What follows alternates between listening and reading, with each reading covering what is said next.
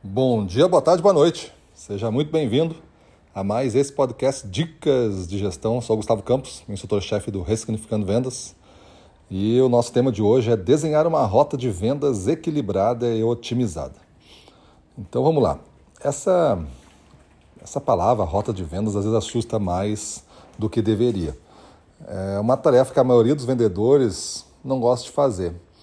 Essa maioria não costuma bater meta frequentemente. Os que costumam fazer batem meta frequentemente. Mas eu não faço, eu quero fazer, como é que eu devo me providenciar as coisas? Bom, tu deve providenciar da seguinte maneira. Primeiro, é tu deve definir rotas que são logisticamente adequadas e economicamente adequadas. Tem que atender os dois critérios.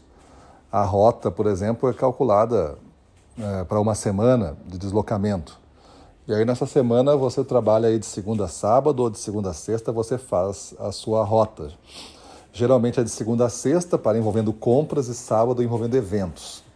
Mas aí você vai dividir em turnos, né? E vai fazer essa programação de distâncias, de atendimentos necessários para cada tipo de cliente, de acordo com o porte. Aí que começa a entrar a necessidade de a gente ter níveis de serviços diferentes para cada cliente, de acordo com o porte e potencial você vai adequar um nível de serviço que vai determinar um tempo padrão. Não quer dizer que é, você vai cronometrar as coisas, mas é um tempo padrão, baseado numa tarefa a ser feita. Agora, as exceções acontecem várias, a gente vai ter que saber administrar. Mas o que importa é que tu acostume o teu cliente que toda terça de manhã, por volta das 10 ao meio-dia, você passa lá. E ele começa a entender esse jogo, que toda terça você passa lá. Ou então a toda terça, de 15 em 15 dias, você passa lá. Mas se você tiver uma área muito grande e a frequência não começar a ser um alvo importante da sua estratégia, isso vai começar a pesar no seu resultado também. Porque nenhum comprador quer se comprometer com grandes volumes quando o vendedor não se comprometeu com uma frequência maior. Essa frequência não é só para vender às vezes, é para prestar serviço também.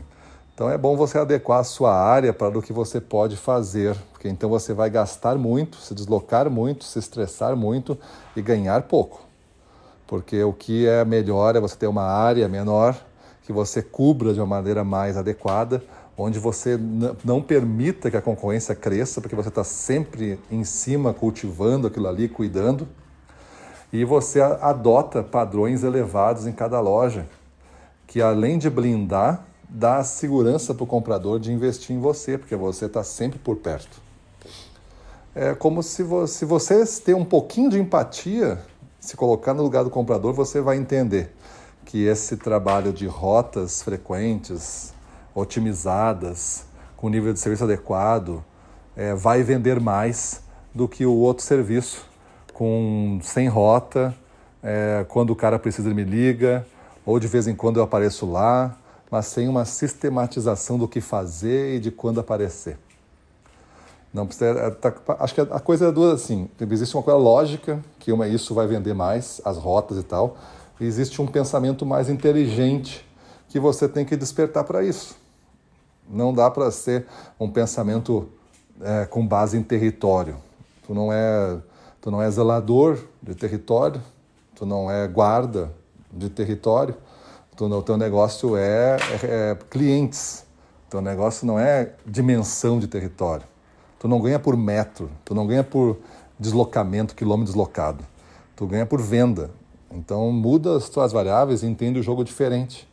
Aí as rotas otimizadas logisticamente para se deslocar menos tempo possível e economicamente para que ao final de uma semana todos esses atendimentos não vão me comprar, mas em tese, existe uma probabilidade de tantos por cento me comprar e isso justifica fazer essa rota. A rota é economicamente viável.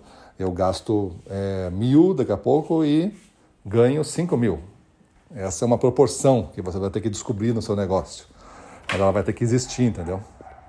Então pense as rotas, otimize, faça o cálculo econômico, dimensione a sua região, faça os níveis de serviço adequados para cada cliente, defina para cada cliente eles não precisam saber, basta que você faça isso. O nível de serviço adequado é aquele que você presta, não importa se é 15 minutos ou uma hora, e ao final o cliente fica muito agradecido por ter feito aquilo para ele. Esse é o nível de serviço ideal. Beleza? Então é isso aí. Faça isso, mude sua vida e vamos para cima deles.